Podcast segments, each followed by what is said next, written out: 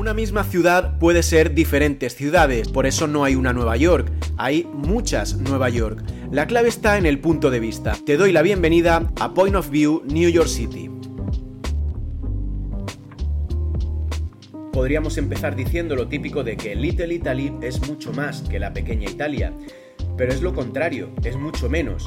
Inundada de turistas, la zona ha perdido el sabor que tuvo antaño.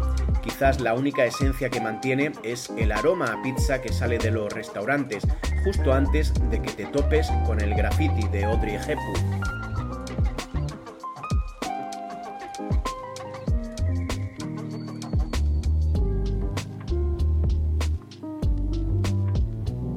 La suerte es como el verano, no entiende de adjetivos, no hay buena o mala suerte, es suerte sin más, tampoco buenos o malos veranos, simplemente veranos. Entré en los 90 a lo Niki Lauda en la curva Red Gate del circuito de Donington Park, pasado de frenada. Tenía tantas expectativas como las que se pusieron en el OK Computer de Radiohead.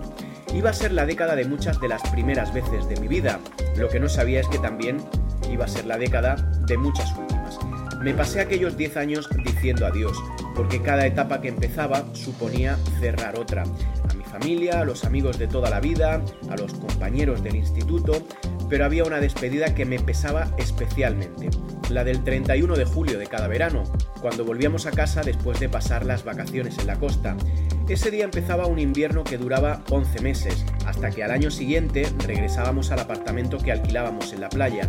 En todo ese tiempo no podía oler el mar, igual que los astronautas cuando llegaron a la Luna.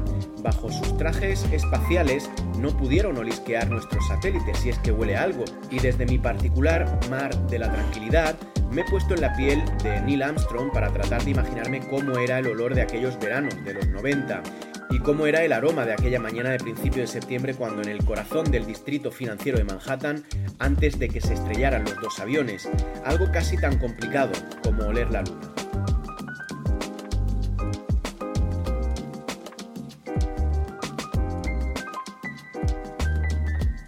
Gracias por acompañarme en este paseo por las calles de Nueva York y escuchar mi punto de vista. ¿Cuál es el tuyo?